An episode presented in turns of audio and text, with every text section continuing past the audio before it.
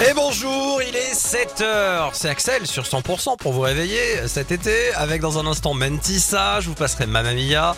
On aura l'éphéméride également de ce mardi 1er août. Mais tout de suite, c'est le retour de vos infos. Les tubes et l'info, 100%. On fera également un point météo juste après l'actu près de chez vous. C'est avec Cécile Gabod. Bonjour Cécile. Bonjour Axel, bonjour à tous. Et on démarre avec ce drame dans un camping des Pyrénées-Orientales. Hier soir, un petit garçon de 6 ans a été victime d'une noyade dans la piscine de l'établissement. Ça s'est passé donc hier soir à Argelès-sur-Mer. L'alerte a été donnée après 18 heures. Le petit garçon, après avoir voulu euh, aller s'amuser euh, sur un toboggan, aurait été retrouvé inanimé dans une piscine. Le personnel de surveillance de baignade lui a prodigué les premiers secours. L'enfant a été évacué par hélicoptère à l'hôpital de Perpignan. Il était dans un état grave. De gros bouchons hier sur euh, la 9 à cause d'un d'un accident euh, très grave, un accident de moto à hauteur de Vinassan.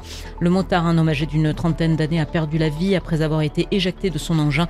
La circulation a été impactée dans les deux sens. Euh, Notez qu'il y a eu également des ralentissements dans le secteur de Portel des Corbières hier après-midi après un feu de véhicule. Trop de détenus dans les prisons et le record de population carcérale est de nouveau battu. 74 513, c'est le nombre de détenus enregistrés au 1er juillet dans les prisons de France, alors que le nombre de places opérationnelles dans les établissements pénitentiaires était de 60 666 à cette date. Une surpopulation carcérale qui a valu à la France une nouvelle condamnation par la Cour européenne des droits de l'homme le 6 juillet dernier. Certains établissements dépassent même les 200% et c'est le cas notamment à Perpignan. La suite du journal avec Cécile Gabod. Le mois de juillet vient de se terminer et il est temps de tirer un premier bilan de cette période estivale. Dans les Pyrénées-Orientales, il n'est pas très concluant hein, pour certains secteurs. Du côté de l'hôtellerie, la fréquentation touristique a baissé de moins 10 à moins 40%, un chiffre qui dépend des endroits mais aussi de la gamme de l'hôtel. Une baisse de fréquentation qui ne touche pas que le département mais globalement tout le bassin méditerranéen. Brice Sanac est le président de l'Union des métiers et des industries de l'hôtellerie des Pyrénées-Orientales. D'après D'après lui, la fréquentation est revenue à celle de la période avant Covid. Écoutez. On aurait été seul, j'aurais pu euh, mettre ça comme certains sur, sur, le, sur le dos de, de l'eau, sur le dos de, des, restrictions, mais euh, il n'en est rien. On n'est pas les seuls le reste du départ, de, le reste pardon de la région et du bassin euh, sont touchés.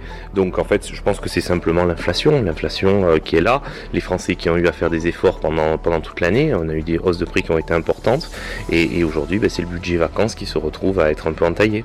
Voilà, et la situation est tout de même loin d'être désastreuse. Brice Sénac reste optimiste pour le mois d'août qui s'annonce bon d'après les plannings hôteliers, tout comme le mois de septembre. Des pompiers en renfort euh, dans l'Aude face au risque incendie. La zone littorale est plus particulièrement menacée. Une colonne de renfort appelée Occitanie 3 a été dépêchée à Narbonne. Il s'agit de sapeurs-pompiers venant de Haute-Garonne, du Tarn-et-Garonne et de l'Ariège. 71 pompiers en tout qui viennent donc renforcer les équipes déjà sur place et puis du renfort également pour les pompiers catalans.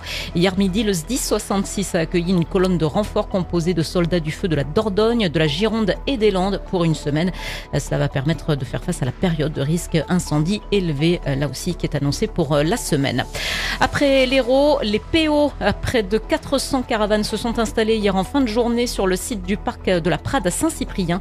Des caravanes en provenance de Cazouls-les-Béziers. Le maire de Saint-Cyprien a déposé une demande d'expulsion. Et puis une ondoise à l'émission The Voice Kids ce soir. Elle s'appelle Zoé, elle est de Narbonne. L'adolescente de 15 ans sera dans la dernière soirée des auditions à l'aveugle. Dans le reste de l'actu, Cécile. Après deux sursis pour cause de valse des prix dans les magasins, la fin de l'impression systématique du ticket de caisse en papier entre en vigueur aujourd'hui, mais il sera toujours possible de le demander. Quel accueil au JDD pour euh, Geoffroy Lejeune, nouveau directeur de la rédaction? Le journaliste marqué à l'extrême droite prend aujourd'hui ses fonctions alors que les journalistes sont en grève depuis plus d'un mois contre son arrivée. Et puis plus grand rendez-vous catholique international, les journées mondiales de la jeunesse s'ouvrent officiellement à Lisbonne aujourd'hui, veille de l'arrivée du pape François malgré ses 86 ans et sa santé fragile.